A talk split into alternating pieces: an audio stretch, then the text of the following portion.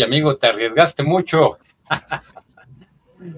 Eh, señora bonita, amigo friki, aunque usted no lo crea, estamos en un episodio más de No seas friki con una pregunta muy importante que usted me tiene que ayudar a resolver. ¿Está funcionando mi micrófono o no? Ya lo vi, sí está funcionando. sí, claro que sí.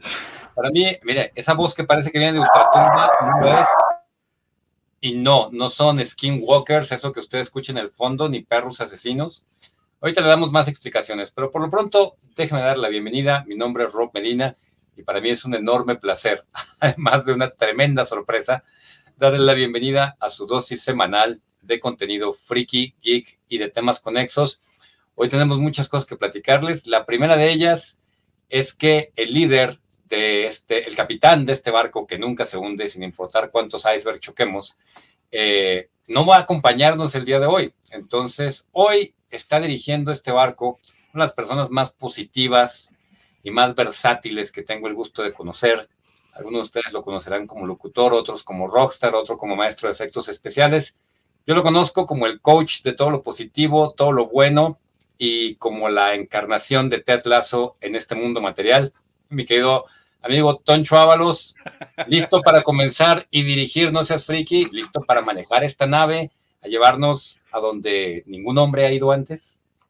Son unos, unos enormes zapatos que, hay que llenar el, ah, hacer la chamba del señor productor. No es fácil, pero, pero lo hace uno con mucho cariño y esperando que, que se nos recupere, que se nos ponga mejor eh, el señor don Tapia Campos, que, que por temas de salud no nos pudo acompañar hoy, pero le mandamos un abrazote y aquí le cuidamos el changarro. Y en efecto, como dijo el buen Rob Medina, eh, pues sí, hay mucha, mucha cosilla de qué platicar. Eh, va a haber desgarración de lo que es la media, va a haber este rasgado de lo que son las vestiduras, va a haber de todo. Eh, está, está completito y está divertido. Y tenemos la fortuna de que no estamos solos ni en el universo ni en este programa, el señor Medina y yo. Está nuestro queridísimo señor Don Jorge Rodríguez Canelo. Hola, muy buenas, buenas noches, compañeros. ¿Cómo se encuentran el día de hoy? Todo bien, Jorge. ¿Tú cómo estás? Bien, bien. Ya recuperado de, mi gripe que claramente me ausentó la semana pasada, pero aquí ya estamos de nuevo. Sí, oye, se puso, se puso duro, pero qué bueno que, qué bueno que ya te tenemos de, de vuelta. Y, ¿cómo ven si nos, si nos damos de lleno con los spoilers para que vea el señor productor que, que sí chambeamos. a lo que vamos, a lo que, que sí le entramos a las notitas. Vámonos de lleno. Spoilers. Yo quiero, señor, eh, señor Medina, porque usted me hizo favor de pasarme esta, esta bonita imagen, que me explique qué onda con Creature Commandos. ¿Pero viste qué nombre tenía esa imagen? Eh, no.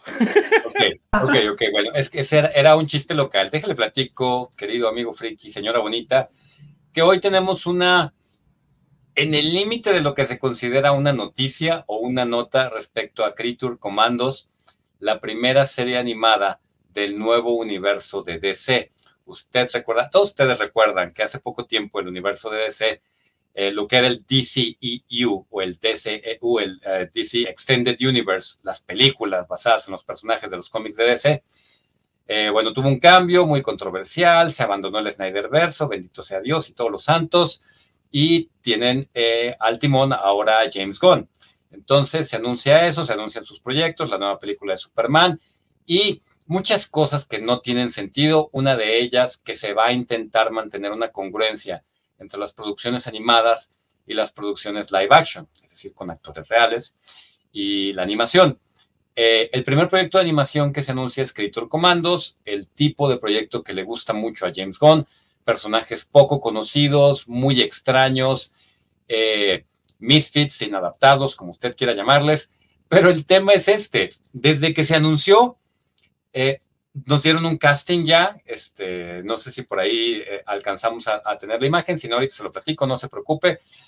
Eh, pero cada vez que nos dan una noticia del desarrollo del universo de James Gunn, son puras especulaciones. Entonces, cuando yo le mando, cuando este, nos pasan esta nota, el señor productor, antes de desfallecer en su camita y perder el conocimiento y entrar en recuperación, eh, yo les comento, ¿no? El, el, cuarto de edición, en nos ponemos de acuerdo para las notas, digo, pues estamos hablando, ¿cuál es la noticia? James Gunn va a escribir Creator Commandos y ¿qué creen? También va a dirigir Creator Commandos. Esa es la nota. ¿no? Y no sabemos, no sabemos cuándo, no está No sabemos cuándo se va a estrenar, pero ahí está. No sabemos de qué se trata, pero ya sabemos que la va a dirigir y que ya sabíamos que la iba a escribir James Gunn, creo. Por lo menos teníamos una idea. Ah, pues la va a escribir y también la va a dirigir. Y yo sé que muchos sitios de internet de noticias geek viven de este tipo de cosas. Toncho, todos lo sabemos. Jorge, todos lo sabemos. Sí, sí. Pero como, ¿cuál es la novedad? Pues, este, es como también cuando nos anuncian, ah, Superman, cuando anuncian el casting de, de, Superman, eh, ¿cómo se llama? La, ¿Cómo se va a llamar? ¿Legacy? New Legacy, algo así. Algo así. Bueno, la nueva película de Superman anuncian el casting, pues es interesante, ¿no? Va a ser este eh, Henry Cavill Región 4 y la muchachita esta de Miss Maisel o no sé quién demonios. Interesante, pues, saber quiénes van a ser los actores. Pero de esto ya nos habían dado un casting no tenemos nada, ¿por qué no sacan un, no tienen tráiler, no tienen como que nada? Se están esforzando por tratar de mantener el interés en un universo. Sí, de la conversación. Por lo menos por medio año, Toncho. Por lo menos por medio año no vamos a tener nada de qué, de qué discutir del, nuevo sí, Es una, es una nota tipo, contactamos a James Gunn y le preguntamos que si seguía trabajando en Creature Commandos y nos dijo que sí. Y nos dio dos thumbs ups. Entonces, Pero bueno, una que sí es nota, no sé si quieres agregar algo, este, mi querido Canelo. No, no, no. ¿cuál, es tu nivel de interés en el nuevo universo cinematográfico de DC, para empezar? De, del, del, Madame Web al sí me interesa. Ándale, ándale. Fíjate, es muy buena pregunta porque la verdad, viendo un poquito también el cómo cerraron el anterior universo, pues sí te deja como que un poquito de duda de qué va a hacer DC ahora, claramente la vara para mí no está tan alta que digamos. Yo, la verdad, tengo muy pocas expectativas de este nuevo universo. Yo espero que no decepcione y pues, a ver qué nos ofrece. Esas expectativas me parece muy justo, que no decepcione. Es, es, lo único que se le pide. Eh, realmente ya, ya estamos lejos de, o bueno, yo siempre he dicho que no, no vas a, esperar la gran eh, pieza cinematográfica cuando, cuando vas a ver este tipo de contenido. Y, em, y bueno, pues uno va por la hamburguesa, uno va por la comida rápida, con que no esté podrida, con que no esté mala, no esté fría, con eso nos damos. Pero eh, esto, esto sí me parece, me parece notita, muchachos. A ver, échale. ¿Qué onda con el señor Christopher Pixeleado Reeve? ¿Sabes qué? Que lo que me gustó mucho de la nota fue la elección de imagen. Esta es una imagen de Superman 3, eh, lejos de ser la mejor película de, Superman. De hecho, estuvo, no estuvo tan mala como la 4, pero no estuvo buena. Es todo un, es todo un trip Superman 3, pero otro día le platicamos de eso a usted, amigo friki, que es joven. a, las nuevas generaciones sobre las películas de Christopher Reeve. La noticia que tuvimos, Toncho, y ya, y, Jorge, perdón, ya habíamos hablado eh, en algún momento de esto, creo que Jorge todavía nos había unido al equipo. Eh, la película de Flash fue controversial por muchas razones. Una, por ser una porquería, dos, por ser protagonizada por un delincuente, tres, porque ese delincuente nunca ha visto este, ni siquiera de cerca la ley o la justicia. Y cuatro, porque todos los cameos, M ahí gritándole a las nubes, muchas gracias. Muchas gracias, Toncho. Los cameos, eh, los, es decir, las apariciones especiales de diferentes personajes de DC de diferentes épocas, además de ser todos claramente generados por computadora, eh, pues al menos creo que Nicolas Cage dijo, ya había platicado que como que permiso, permiso no le pidieron tienen que haberle avisado a alguien. Finalmente, de todas formas, el pietaje pertenece a DC, no le pertenece ni a Tim Burton ni a Nicolas Cage. Y ahora nos encontramos un caso similar. Aparece Christopher Reeve en nuestra memoria por mucho tiempo el mejor Superman este, de acción viva, de la, mejor interpretación por un actor de Superman, la de Christopher Reeve, de esta saga eh, que empezó Richard Donner. A mí me pareció por muchos años el mejor. O sea, y, Henry Cavill creo que no tuvo oportunidad de, superarlo.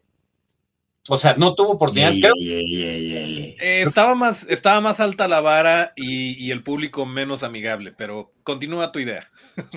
Sí, la nota, la nota, Toncho, es que eh, la familia de Christopher Reeve no estaba enterada de que su likeness, de que su apariencia, de que su físico iba a ser utilizado eh, y generado de manera artificial para aparecer en una película.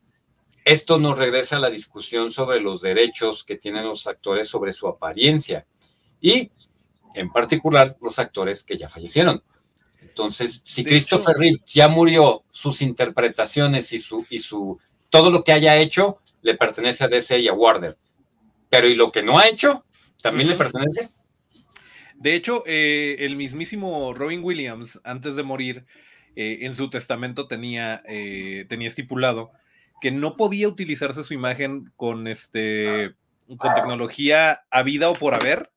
Es decir, nunca vamos a ver a Robin Williams en una, en una, ni aunque Zelda, su hija, sí, su hija se llama Zelda, está bien cool, ni aunque Zelda, su hija, le firmara, porque, porque lo estipuló desde, desde antes, porque lo iba a venir.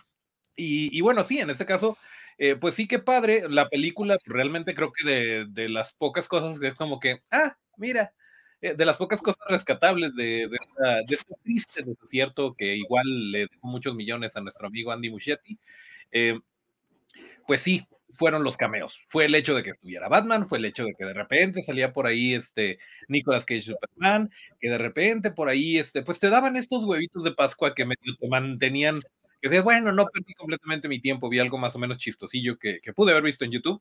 Eh, y entre ellos el cameo de, de, Christopher Reeve, pero sí, efectivamente aquí la, lo que está eh, a discusión es, bueno, pues usaron su imagen sin consentimiento de la familia. Y bien, como decías, el personaje sí, de, de, de, DC, de Warner, pero quien está interpretando a ese personaje es Christopher Reeve, versión digital.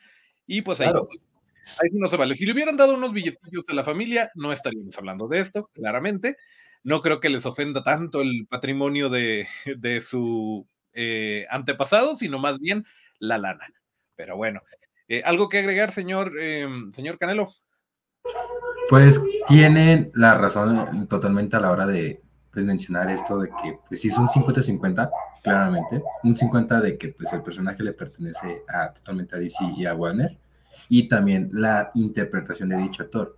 Pero estamos hablando de que también está el tema de que este actor pues ya falleció y claramente no quedó algo estipulado como tú mencionaste, Toncho, con el tema de Robbie Williams, que él sí dejó claro que no quiere que usen su imagen, así fuera un familiar propio que es su hija, así lo ella lo autorizará, él no quiere. En este caso, pues también pasa lo mismo, pero simplemente aquí no tenemos nada que nos asegure de que el actor ha dicho, ¿sabes qué? Pues yo no quiero que usen mi imagen sin autorización. Y es un área gris, porque, por ejemplo, o sea, lo hemos visto desde, desde las películas de Rápidos y Furiosos. O sea, se muere Paul Walker y cómo lo, cómo lo solucionan, pues ponemos a su hermano y ponemos que con de manera digital reemplazamos su cara y vámonos, ya está, se terminó la película. Y de repente puede salir por ahí y es un momento muy emotivo y muy bonito. Eh, lo tuvimos en Rogue One el gran Moff Tarkin, este, también ya se había muerto el señor Peter Cushing y eh, utilizan, su, utilizan herramientas digitales para poner al personaje ahí. Eh, lo hicieron con, con, Carrie Fisher también, aunque ya seguía viva, pero la rejuvenecieron digitalmente. Eh, pero bueno, creo que sí, sí hay que regular mucho esto, porque pues mientras más, más asequible, más fácil sea hacer este tipo de imágenes, pues más van a querer aprovechar de eso porque no le puedes pagar al, al difunto. Y pues eso, por ende, sale gratis. Eh, pero bueno, tenemos por ahí eh, notas de el señor Don Harry Potter, que la, imagen es meramente ilustrativa porque no va, no va a ser este, no va a ser ni, ni Emma Watson, ni Danny Radcliffe, ni Rupert Green, pero se avecina eh, serie de Harry Potter.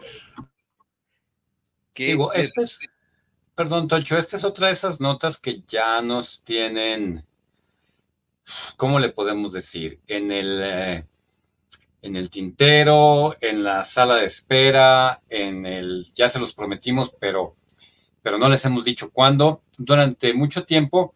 Y hubo dos notas, eh, de hecho, sobre este tema esta semana. Una, que la producción ya iba a comenzar, y otra que se había comenzado a buscar a los showrunners, ¿no? Y de hecho, creo que no se ha mencionado nada del casting, que va a ser la parte más complicada.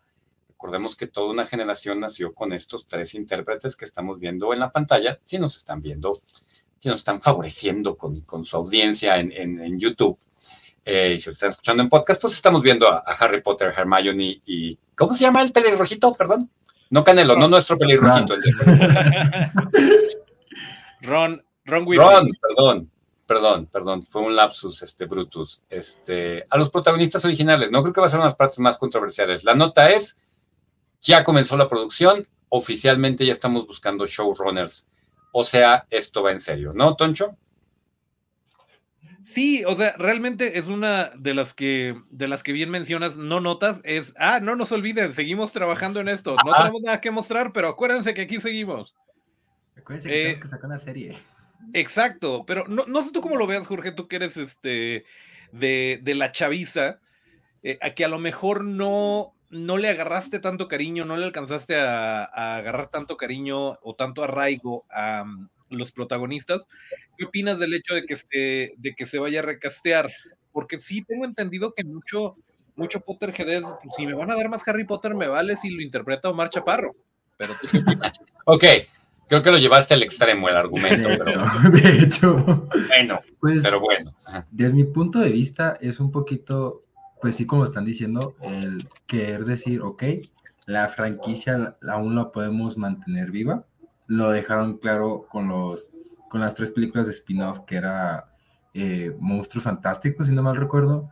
Sí, creo que ahora, que ahora hagan una serie es como un poquito de, ah, no sé, o sea, para mí va un poquito de decir Warner, decir, me encanta el dinero y claramente lo hago por el dinero, porque cierta parte el hacer una serie ya del mundo de Harry Potter sin los tres personajes principales con los que iniciaste la, la saga, con los que, pues sí, como ustedes mencionan, muchos llegamos a crecer con ellos, me incluyo porque a pesar de que no soy tan fan de Harry Potter, sí llegué a ver las películas de Harry Potter y claramente el que me vengan a decir que van a sacar una serie de Harry Potter, pero si los personajes principales es como un poquito, ok, ¿qué historia me quieres ofrecer? ¿Sabes? No, Canelo, lo que pasa es que sí va a ser este, o sea, los personajes van a estar ahí, va a estar Harry, va a estar Ron, va a estar ah, pues los que no van a estar, los que no van a estar van a ser los actores. Lo la serie se va a tratar, la idea al menos, si no la han cambiado,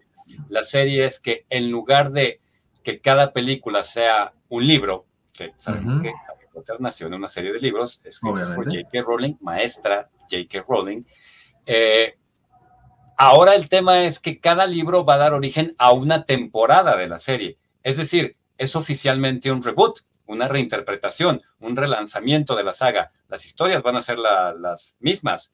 Eh, Harry Potter y la olla tiznada y Harry Potter y el Fénix volador y el... sé que no son los nombres de verdad. el punto es que las historias van a ser las mismas que ya vimos en el cine, pero la idea es que al tener una temporada completa de la serie, vas a poder explorar aspectos que tenían los libros y que en dos horas, promedio, dos horas y media de película, no alcanzabas a explorar. Esa es la idea. Yo solo siento que la parte controversial va a ser, Canelo, que tú, tu generación, eh, la las generaciones que crecieron con Harry Potter, pues tienen esta idea de, que estos actores son, son ellos. Pues, son ellos, Yo también percibo que el tema ha sido, me recastearon Spider-Man, como quién sabe cuántas veces, me recastearon Batman, o sea, a mí síganme dando Harry Potter y no diría yo que, me da lo mismo si lo interpreta Omar Chaparro, pero vamos a decir que no les, no les voy a protestar mucho si ponen a, Isa González de Hermione, ¿no? A lo mejor eso es lo, que piensan los, los Potterheads. están protagonistas mucho más jóvenes, ¿no? Y mucho más blancos, a falta de una mejor explicación. Fíjate, estamos hablando, estamos hablando de, de notas que, que, nos están diciendo para que no nos olviden para que no nos olvidemos, porque, porque todavía falta un ratito, como, como lo es la, eh, la serie de, Harry Potter, como lo es Creature Commandos, pero hay una en particular que a ti te, te tiene bastante emocionado, Medina, eh, y que está a la vuelta de la esquina y qué emoción dijo nadie nunca. Eso fue, eso fue jugar sucio. Este, oigan, le, mandamos un este, cariñoso abrazo a nuestro querido señor productor que no le hemos dado grandes explicaciones por respeto a su privacidad, pero tuvo un pequeño incidente que, que lo tiene reposando, pero está bien, en general está bien. Pero a pesar de, que, de que queremos que se recupere pronto y de que lo queremos mucho, no vamos a dejar de hablar mal de él, porque eso sería ir en contra del personaje. señor productor nos pone sobre la mesa dos fabulosas notas de Madame Web. Entonces, en nuestra maravillosa reunión editorial, yo contraataco diciendo que yo acabo de ver un video donde un, un, vato de estos que hace reels, pues, en, las redes sociales, decía que ya no saben cómo hacerle publicidad a Madame Web, Jorge, este Toncho. Eh, hicieron un anuncio así como, para empezar va a ser película de San Valentín, se va a estrenar el 14 de febrero, explíqueme usted. Empezamos mal. Allá de que todos los hombres que no tengan pareja van a esperar, este, no sé, que salga la figurita de Sidney Sweeney, este, con su uniforme apretado para tocarse ellos solos en San Valentín. No, mi hermano, es una, eh, el plan aquí eh, es, pues si no van a ir por, por, eh, por voluntad propia, van a tener muchas citas el 14 de febrero. Y va a ser, vamos al cine. ¿Y cuál vemos? Pues esta se estrena hoy. Y no la van a estar viendo, pero, pero ahí van a estar comprando. Ah, no es mala idea, ¿eh? ahora lo entiendo. Ahora lo entiendo todo. Fíjate que eso tiene muchísimo sentido, Toncho. Pero, bueno. Nos dan, nos dan una, eh, o sea, como, por, si de por sí, si de por sí, ya traía las de perder, este, mi comadre Dakota. Eh, ahora resulta que va a suceder en el 2003, que es un universo aparte, que no tiene que ver, que no va a haber claramente Spider-Man, porque en ese entonces estaba en pañales Tom Holland. O sea, explíqueme, señor Medina, ¿qué, qué, hay entonces? Más allá de, explicarle, voy a tratar de explicarle. Quiero que sepa, mire, nuestro señor productor nos puso dos notas de Madame Web. Ahorita se las vamos a comentar las dos. Pero buscando, ya sabe, informándonos, amigo friki, para darte la mejor, este, si no la más novedosa, porque finalmente no somos un medio noticioso, sino la mejor y más informada opinión sobre estos temas frikis, nos damos cuenta de que un sitio sacó la nota, aunque la película sale en 2003, probablemente no aparezca Toby Maguire. Neta, es el encabezado.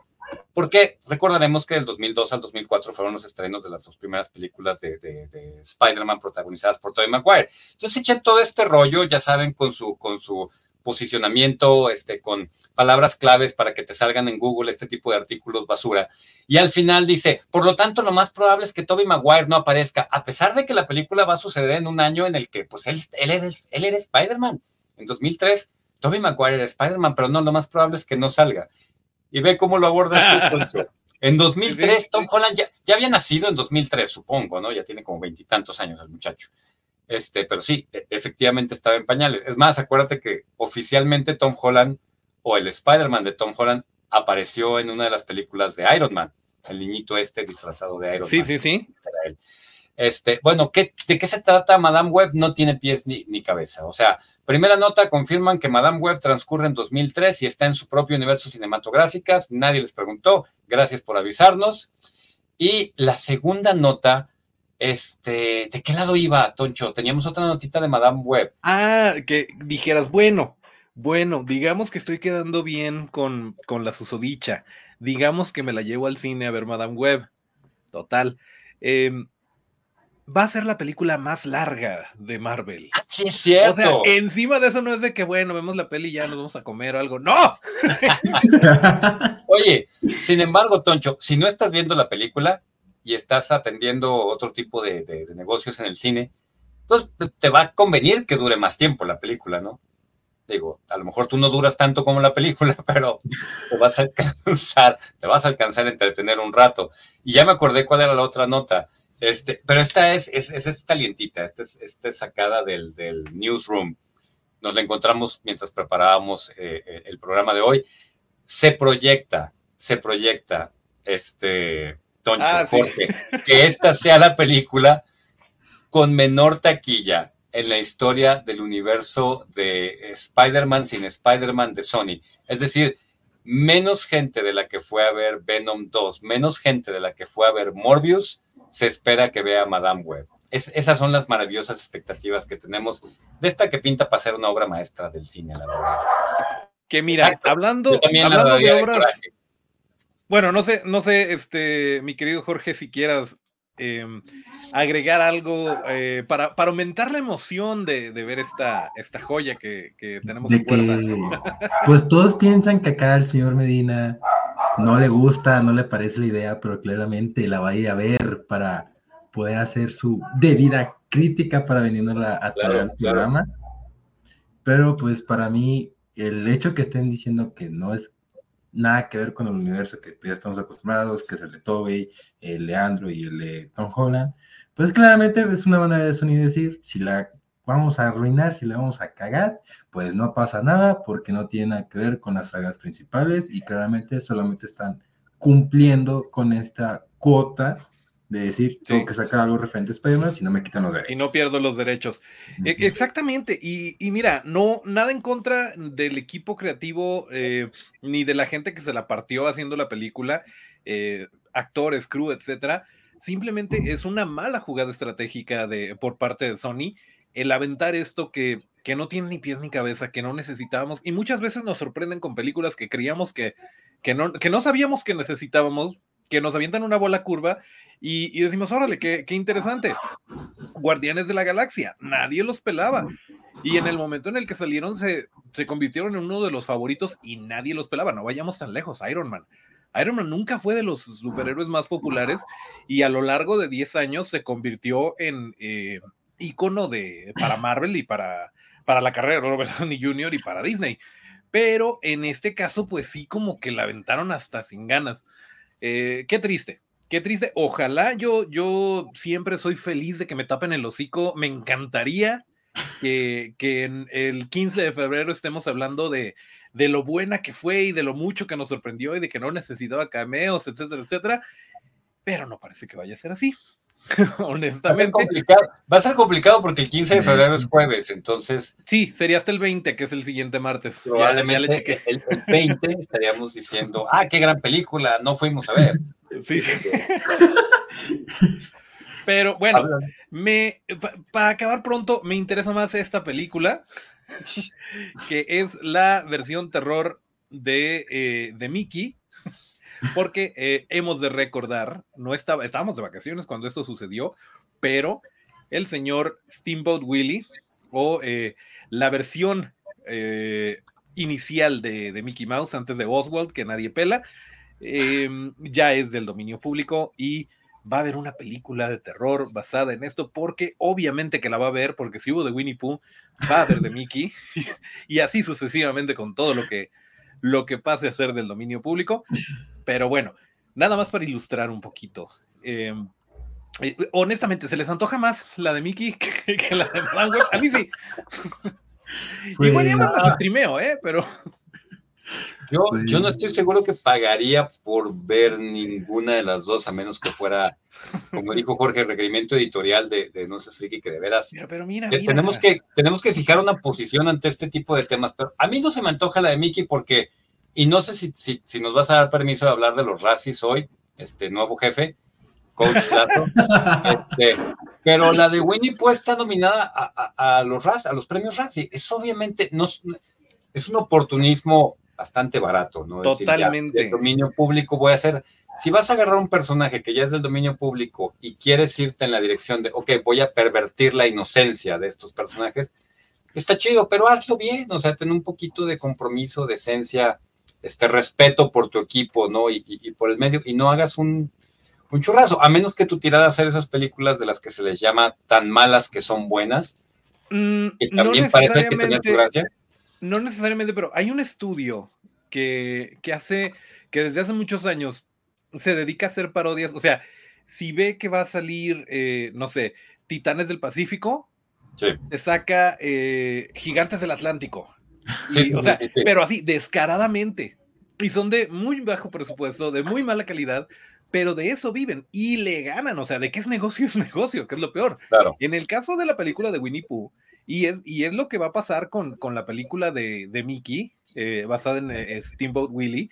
En esos casos, eh, sí, Winnie Pooh, claro, no te están poniendo em, el ciudadano Kane, no te están poniendo un super thriller que, que, va a dar de qué hablar durante muchos años, pero los números, si les costó mil dólares hacerla, ganó como tres millones, que es muy poquito en términos Marvel, ¿no?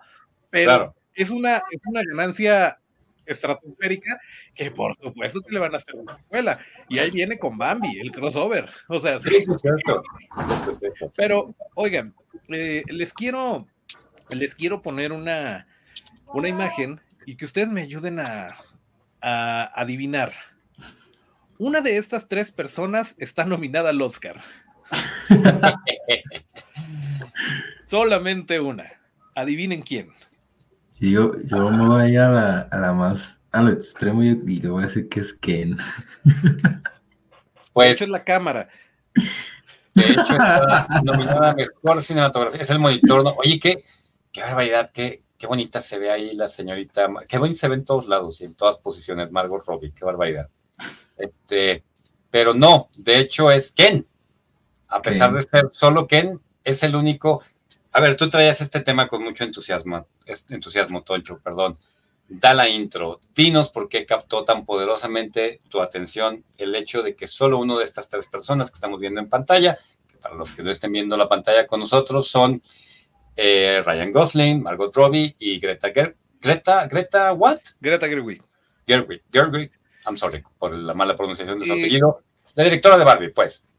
Sí, sí, mira, yo, yo de todas formas traigo, traigo atorado el coraje porque no me nominaron, bueno, no, no la mandaron, no se atrevieron, le temieron al éxito la gente bonita de Nintendo, le temió a, a postular la canción de Peaches para los Oscars y, pues eso, eso ya, ya de entre me trae agüitado con los Oscars, pero la nota y lo que se está discutiendo en redes, lo que está dando de qué hablar, es que, eh, que Ryan Gosling en su papel de Ken eh, sí está nominado como mejor actor de reparto y Margot Robbie no se llevó nominación y Greta Gerwig no se llevó nominación como ni como dirección ni como nada. Em, y, bueno, se están rasgando un poquito las vestiduras y honestamente a mí me parece, me parece absurdo.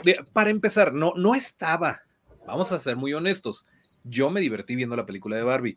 Tú también lo comentaste, Rob, que, que fuiste con tu, con tu camisita rosa y todo, y, y te gustó y te divertiste. Yo también, me la pasé muy bien. Me parece una buena película, divertida, vas a lo que vas. Y, eh, y pues cumple perfectamente eh, tanto Margot Robbie como, como Ryan Gosling, el elenco en general, o sea, sí, sí me pareció que, todos, todos los elementos estaban bien colocados, hasta Michael Cera me cayó bien, que no siempre me cae bien, eh, desde Scott Pilgrim. Eh, este, bien por todos lados, pero no era para nominación, la verdad, y menos cuando ves que tienes a Ryan Gosling compitiendo con Robert De Niro es como que, ¿de qué me estás hablando? Y luego, en el papel de quién. Es de, pues, pues, claramente va por la anécdota, ¿no? Va para ponerse su trajecito y estar ahí, pero sabe perfectamente que, no se va a ganar. Eh, y la indignación o, la controversia viene a raíz de que ni a Greta ni a Margot la, las nominaron. Pero nadie está hablando de América Ferrera, Ferrara, este, que sí está nominada, que tampoco va a ganar porque está contra Emma Stone y todos sabemos que Emma Stone va a ganar, pero está nominada como mejor actriz de reparto eh, y ahí sí no, ahí sí no están hablando del, del machismo heteronormativo opresor. O sea, no va por ahí, simplemente le tocó a Ken, no va a ganar. no sé qué opinen ustedes, pero yo sí, no, no creo que vaya por ahí. Eh, creo que sí se la regalaron un poquito a Ryan Gosling, pero, eh, y América Ferrera lo hizo muy bien, tampoco era para nominación, pero si a alguien habían de nominar, pues definitivamente no era ni Greta Gerwig ni Margot Robbie. Yo no sé digo, tengo una idea de cómo se manejan las nominaciones, sé que hay un, este, ah, tiene un nombre, no es un consejo, pero hay un grupo de, de, actores, de directores, es la Academia, pues, de las Artes y Ciencias Cinematográficas, invita a un grupo de personas a que, a que hagan screenings y voten por los eh, posibles nominados, bla, bla, bla. Más o menos tenemos una idea de cómo es el proceso. Mi yo malvado, este, Jorge y Toncho, y te lo platicaba Toncho en el, en el chat, quiero pensar, quiero pensar que es una forma de burlarse un poquito de todo el tema, no de Barbie, porque finalmente Barbie logró lo que quería, eh, en, yo creo que en muchísimos niveles, ¿no? E, económicamente, en términos de impacto cultural, en términos de, poner en el candelero a, a, a, las personas involucradas en la película, este, la directora y los actores, y ustedes, todo lo que ustedes quieran.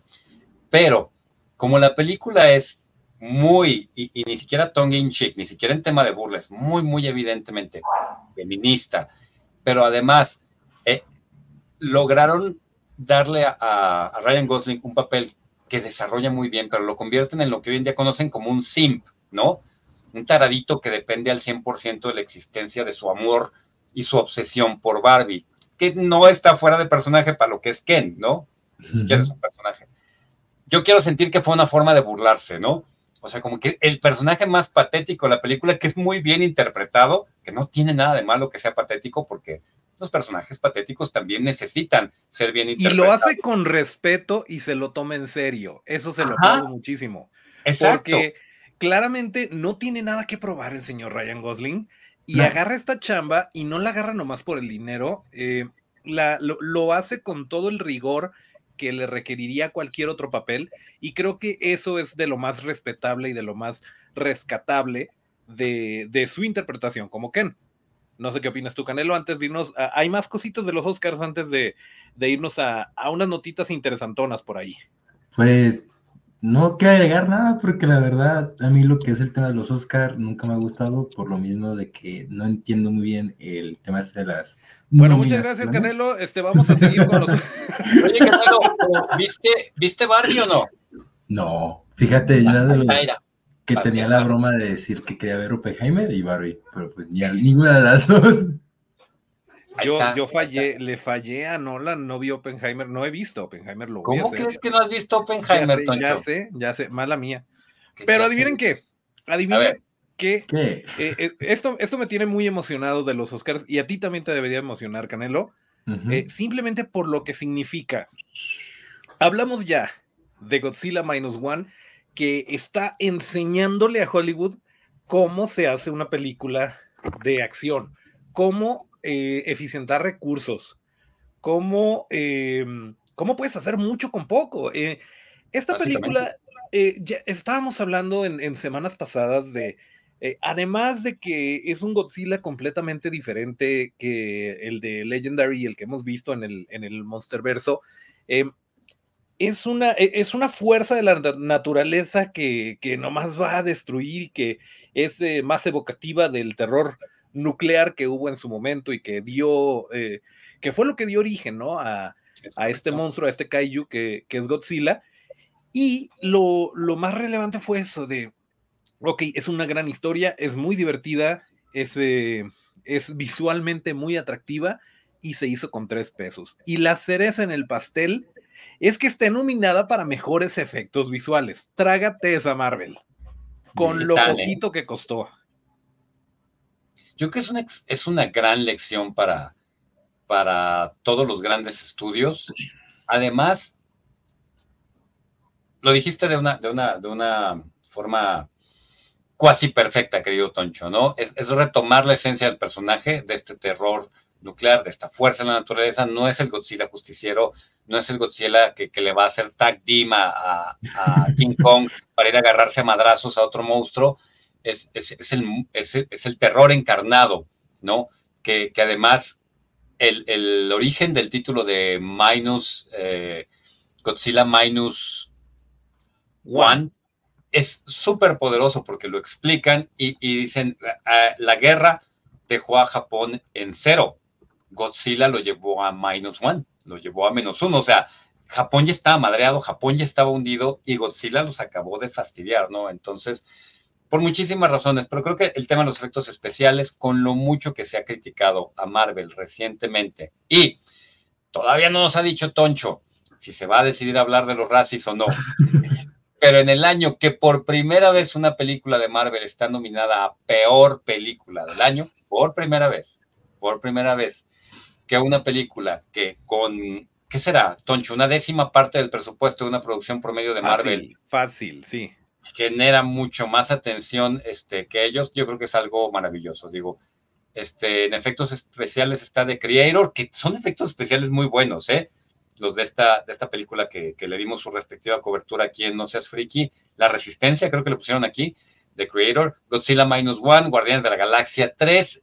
Creo que sí, pero no Misión Imposible, Death Reckoning, parte 1 y Napoleón. De todas estas, Napoleón es la que yo no le vi, entonces no les sé hablar de eso, pero estoy seguro que este, requirieron eh, un trabajo fuerte de efectos especiales para reproducir todas estas batallas épicas, ¿no? Pero sí, una lección y me encantaría que ganara. Este, estaría, estaría genial, sentaría un precedente poderosísimo y hablando de sentar precedentes, hablábamos hace poco de los globos de oro y del niño y la garza, y para sorpresa de nadie, en efecto, nuevamente está nominada a los Oscar.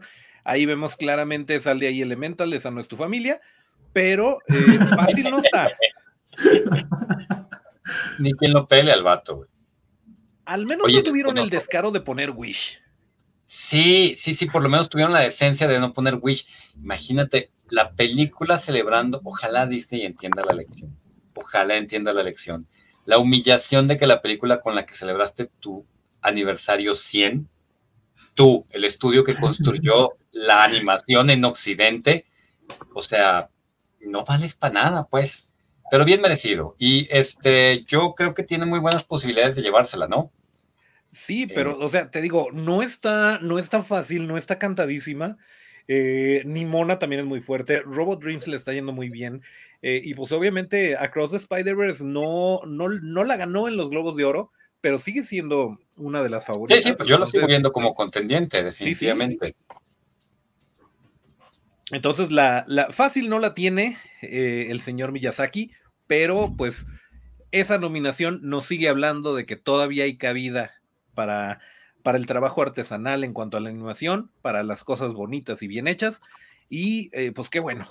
Eh, creo, que, creo que va a ser de lo divertido de, eh, de, esto, de esta entrega de. Sí va, a ser de las, sí va a ser de las categorías interesantes, definitivamente. Este tipo de cosas que pueden sorprender y que, a, menos que la gane Elemental, no voy a estar enojado.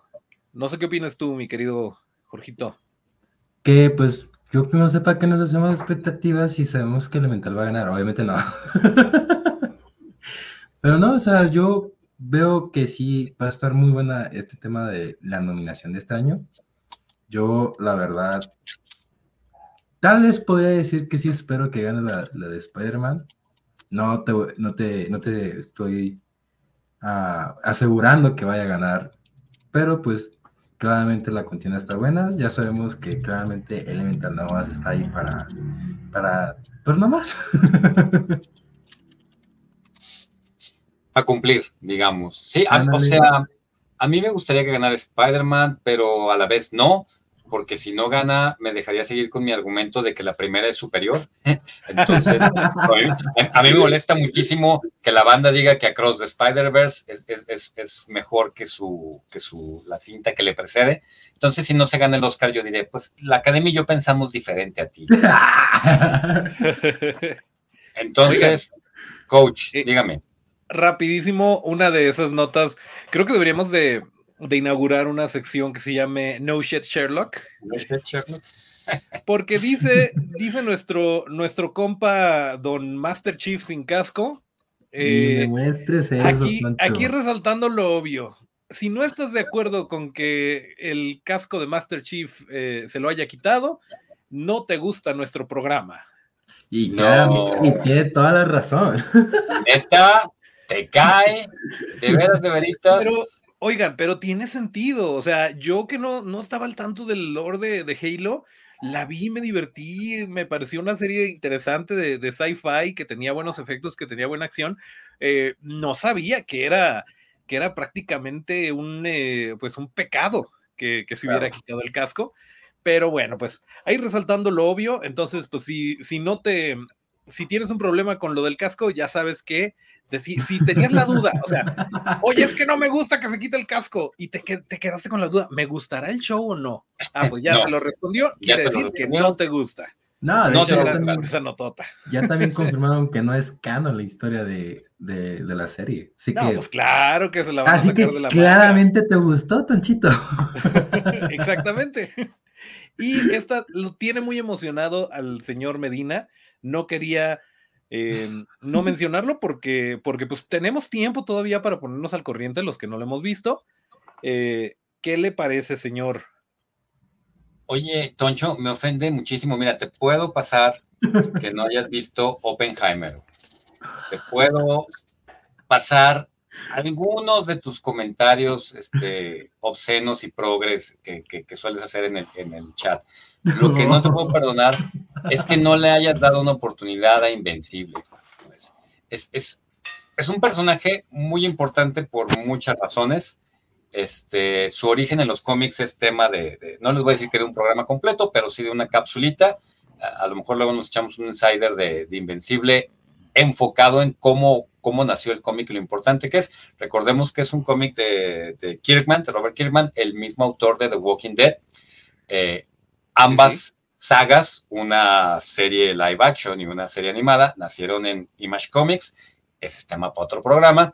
Pero bueno, Invencible está muy bien hecha, Toncho. Este, es lo mejorcito que tiene Amazon y la verdad es que aplicaron este sistema de, uh, del mid-season, como que de darnos cuatro capítulos de la segunda temporada, eh, tomar unas pequeñas vacaciones y decir, luego les mandamos el resto. Creímos que nos iban a hacer esperar más, porque creo que en alguna nota mencionaban que dijeron, pueden pasar 6, 8 o 16 meses para que les pasemos a la, madre. parte. Punto que no así de exagerado, pero no les queremos prometer, ¿no? No les queremos prometer este, para cuándo es este tema. Y resulta que no nos hicieron esperar tanto. Finalmente, la segunda parte de la segunda temporada de Invencible se estrena en marzo 14. Sí quedó un cliffhanger muy interesante. Este, no es sorpresa para nadie. El muchacho terminó sangrando. Creo que con eso ya están abusando. Porque ya todo el mundo le rompe el hocico a este vato. Entonces eso es un poquito desesperante. Sí se, sí se alcanza a defender y a levantar, pero sí le meten una madrina en cada episodio y en todo sangra profusamente. Te, prometo que la, que la voy a ver pero bueno. Pero bueno, y tenemos tiempo para ponernos al corriente. Eh, vamos rapidísimo con videojuegos porque se nos está acabando el tiempo y ya se unió el Otaku Mamei. Así que vamos dándole. Videojuegos. Indiana Jones. Parece ya sacaron un trailer sobre este donde claramente hay algo que hay que recalcar muy bien, es el diseño que tiene este, este juego. Claramente, para la comunidad gamer sacaron una comparación de lo que fue uno de los juegos de Assassin's Creed, creo que, si no me recuerdo, ese lo dice, que está un poquito enfocado en el tema de, lo egipcio, sacando una comparación de una de las figuras estas emblemáticas de ahí de, de lo que es de Egipto, a como se ve aquí en Indiana Jones, hay una gran diferencia y créeme que es muy bonita me hubiera gustado haber pasado esa imagen para poder tener la referencia claramente para, mis compañeros, pero, pero estás, promete. Estás ejercitando la imaginación de, la señora Friki y, el amigo bonito. Em, pero quien no ejercitó su imaginación, si no me equivoco, a ver, platícanos, platícanos cómo está el rollo de Pal World versus Pokémon versus el sentido común. Mira, pues salió un juego llamado Pal World que claramente para muchos es un plagio muy descarado de Pokémon, pero con Pokémones de pistolitas, donde claramente Toadstead, la, una de los desarrolladores, creo que tengo entendido este juego, había publicado lo que iba a ser el mod de un skin de Ash y Pikachu, su famoso compañero fiel de Pokémon, donde claramente, pues, al mostrar el tweet que, mostraste, él tiene que borrarlo para después retuitear diciendo, Nintendo ha venido por mí, déjeme en sus pensamientos y oraciones, o sea, dejando entender que Nintendo le, Ya me cayeron. Fue como de, a ver, acepto el hecho, la existencia de tu juego de Pokémon de pistolitas, pero lo que no acepto es que quieras traer un personaje que me pertenece, que es en este caso el famoso Ash y su fiel amigo Pikachu, donde claramente, pues, si alguien tenía el interés de ver estos mods en este, en, este juego, pues claramente no va a ser así. Hay algo bueno de Palworld es que la está rompiendo, tiene dos millones de copias vendidas. Claramente ya llegó el servicio de Game Pass de, de Xbox a lo que he visto es un juego, pues sí, entretenido, un juego novedoso, quitando el hecho de que, pues, sí es un plagio, un pequeño, así pequeñito plagio. un descaradísimo plagio, pero plagio. Ojalá y los dejen. Dice, dice el señor Vega que no. A ver, dígame. ¿Por qué no? A ver. Explíqueme por qué no. No, no, no. La única diferencia Porque Pokémon no se trata de balazos. por eso. O sea, sí son animalitos que vas capturando y que entrenas para que peleen entre sí, pero estos tienen pistolas. Entonces no puede ser plagio. Pues no. Eso de cuestión de plagio es como decir, no podemos inventar nuevos monstruos, no puede haber eh, un nuevo mundo de monstruos. Recuerden que todo ya está hecho, ¿no? Entonces, la característica principal de Pokémon ya está bien marcada, ¿no? Yo no vi que tuviera gimnasio, yo no vi que tuviera líderes de liga, eh, yo no vi nada de Pokémon más que Pokémon. Oh, bueno, monstruos que parecen Pokémon. y por eso no es plagio. Eh, antes, de que, antes de que nos vayamos, no sé si, si Alex nos vaya a, dar alguna algún eh, cliffhanger de, anime y manga, pero me parece muy interesante esta nota. Eh, mis queridos cofrades, se están rompiendo las tradiciones. ¿Qué onda con esto por parte de Sony? Pues sí, el CEO de Kenichiro Koshida habló recientemente sobre Kenichiro Yoshida-san. habló recientemente de lo que se viene para Sony y más que nada sus videojuegos donde claramente pues ya saben que el multiplataforma es lo es el futuro porque claramente pues ya vieron que a su competencia Microsoft le está funcionando, pues ellos dijeron, nosotros no nos queremos quedar atrás, ya que pues Keniro dijo que tiene pensado que sus juegos lleguen a las plataformas de computadora, como de celular, y a la nube, que claramente la nube es este nuevo método que el primero que lo está implementando y, y dándole uso es Xbox con el famoso, si no me recuerdo, Xbox Cloud, que es el que te permite poder jugar tus juegos. En el dado caso que tengas Game Pass, puedes poderlos jugar en el celular. Y pues parece que Sony no se quiere quedar atrás parecer tampoco Nintendo, pero claramente Nintendo en ese aspecto multiplataforma, entre comillas, es un poquito ilegal, pero claramente Nintendo no hace nada porque pues le, pues sí le conviene de una manera que existan los emuladores, pero al parecer Sony no se quiere quedar atrás con esto de el método multiplataforma. Pues eh, palabras fuertes y, y aterradoras por parte de, de Yoshida-san. Pues qué, qué, interesante, qué bueno, qué bueno porque pues va a haber más acceso a, eh, a películas, digo, a, a que, que a lo mejor si no tienes Xbox nunca has conocido la vida y obra de, digo, si no tienes eh, PlayStation a lo mejor nunca has conocido la vida y obra de Kratos, lo cual me parece genial. Eh, nos quedan escasos siete minutos, Alex Vega, algo que agregar de tu mundillo. Saludo a Adolfo López, que nos saluda y que nos escucha mañana en el podcast. Muy bien. Alex. se, nos, se nos trabó. No, parece que está trabado, pero no. Ya te vi moverte, no te hagas. Ah, ¿sabes qué? Estás muteado, aguántame. Te estoy tratando de desmutear, pero no funciona. Y, va un poquito trabado. Ya, ahora sí. Ahora sí ya te ah. deberías de poder. Bueno. Ok. Eh, ¿No te pasó las imágenes el móvil? ¿No va a ser sin imágenes? Va a ser porque, pues, te digo las notas. Las notas más esperadas de esta semana es que ya se anunció, eh, bueno, ya se...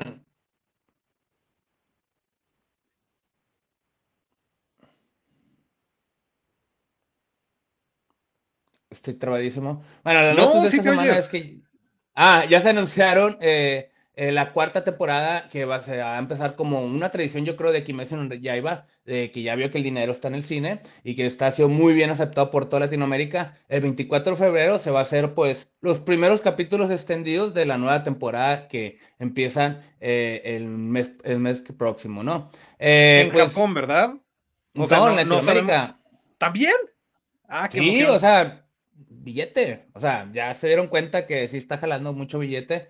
Entonces, pues ya es como que la tradición, ¿no? De que cada inicio de temporada de Demon Slayer se va a estrenar en el cine. Y espero que otros animes se sumen a eso, porque la verdad que, está interesante y, para mí yo estoy encantado de verlos en esas pantallotas. Eh, eh, y ya se estrenó en, Netflix también eh, Monster, que es, es, una, hmm, digamos que es como un antecesor de, One Piece que para los que están eh, bien atentos en Netflix, pues, ya sabemos que ahorita todo es One Piece en Netflix. Eh, también se, se, estrenó la nueva temporada que está en emisión. Vamos al cine, hay que ir al cine todos. A ver, Demon Slayer.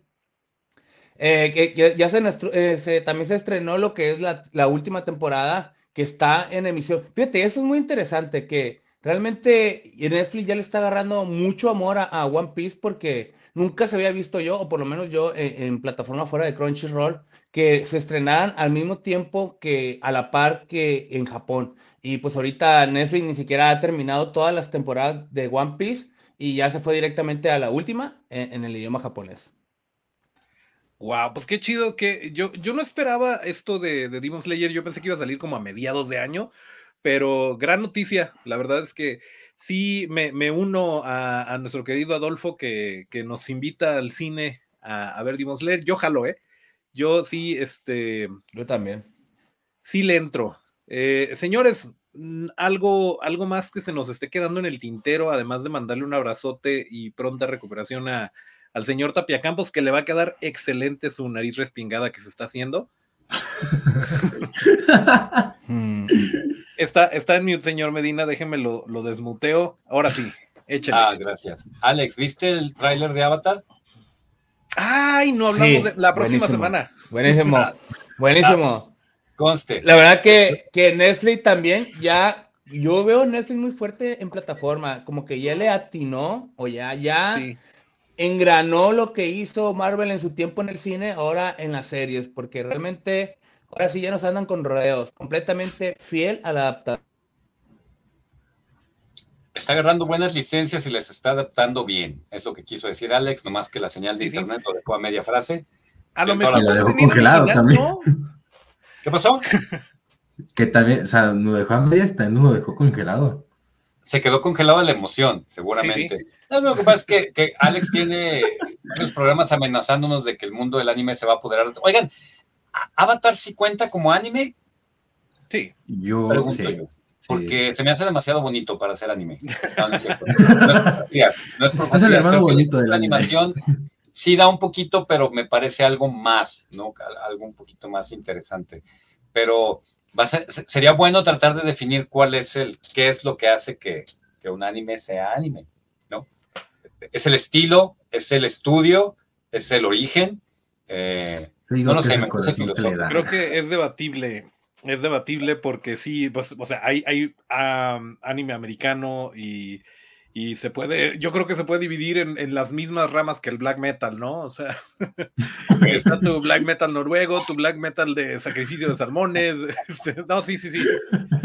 Entonces, bueno, el caso es que eh, la verdad sí se ve muy bonito. La próxima semana igual y lo, lo, hablamos más a detalle. El señor Vega tuvo problemas por ahí de internet y ya nos estamos yendo, pero acuérdense, acuérdense que si, si se acaban de conectar o si de plano pues no tienen tiempo, que tienen que estar manejando este, maquinaria pesada y no pueden estarse distrayendo con el video, eh, si se meten a su dealer de podcast favorito y buscan Noname TV, eh, ahí les va, les va a aparecer el canal, que es No Name TV, y ahí pueden buscar ustedes eh, tanto No Seas Friki como Pelíglotas, como Escuadra Deportiva, como todos los programas que tiene el Nono Inverso para ustedes y que, eh, que sí va, va a estar disponible porque si no luego Adolfo nos regaña. Al día de mañana ya estamos, ya, ya estamos listos para arrancar con eh, ese programa en su versión podcast. Y eh, pues bueno, muchísimas gracias por habernos acompañado nuevamente otro martesito de No Seas Friki. Muchas gracias, Rob Canelo. ¿Algo que quieran agregar, además de despedirse? Nada más, los esperamos la próxima semana a ver qué, qué, qué, notitas se van acumulando, ¿no? Esperemos que ya con la presencia del señor productor. Ojalá, ojalá, Petre, que quede bien de su operación. Que si hace, que si hace falta aquí el señor productor. Se le extraña, se le extraña. Vámonos pues. Eso, bye.